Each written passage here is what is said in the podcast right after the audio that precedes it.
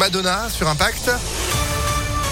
Juste après la météo, alors c'est toujours euh, sableux, hein. côté ciel, ça devrait s'arranger. On fait le point complet, donc juste après l'info de Sandrine Ollier, bonjour. Bonjour Phil, bonjour à tous. On commence avec une info conso et attention si vous avez acheté des sachets de fromage râpé chez Leclerc de la marque Les Croisés en paquet de 500 grammes, ils font l'objet d'un rappel dans toute la France.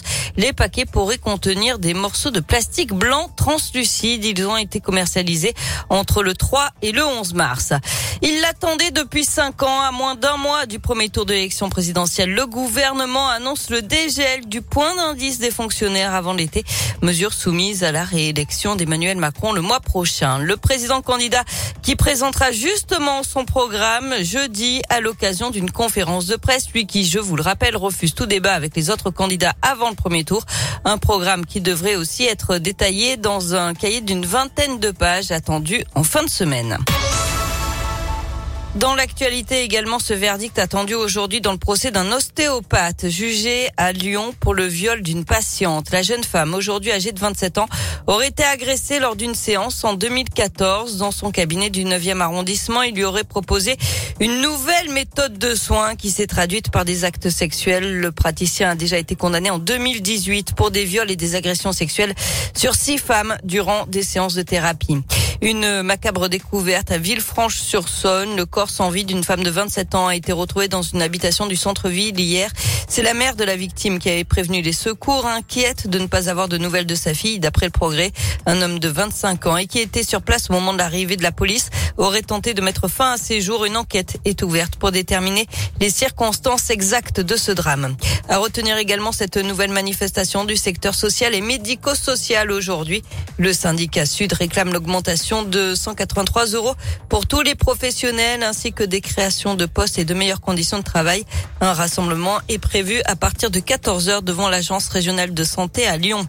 La guerre en Ukraine et ce geste de courage. Hier, une femme opposée au conflit a fait irruption lors du JT le plus regardé de Russie. Elle a brandi une pancarte où on pouvait lire non à la guerre, ne croyez pas la propagande, on vous ment ici ou encore les Russes sont contre la guerre. La vidéo s'est propagée sur les réseaux sociaux. La jeune femme a été interpellée. Le gouvernement russe a durci la censure ces derniers jours. Employer le mot guerre est passible de poursuites judiciaires. Au 20e jour du conflit, de fortes explosions ont été entendues ces dernières heures à Kiev alors que l'offensive russe se précise autour de la capitale. Hier, plusieurs frappes meurtrières ont touché certaines villes du pays alors que Moscou évoque la possibilité de prendre sous contrôle total les grandes villes qui sont déjà encerclées. On termine avec une info beaucoup plus légère puisque c'est le jour J pour les nuits de Fourvière. La billetterie ouvre tout à l'heure à midi. On le rappelle, l'événement ce sera du 2 juin au 30 juillet avec notamment Calogero, Julien Clerc, euh, M, Juliette Armanet.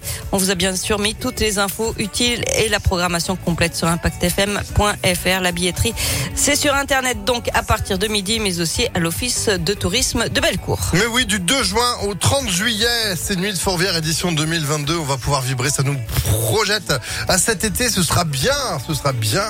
Ça date aussi un peu les Nuits de Fourvière, là, ça nous manquait ça aussi. C'était quand vous la dernière fois, Sandrine?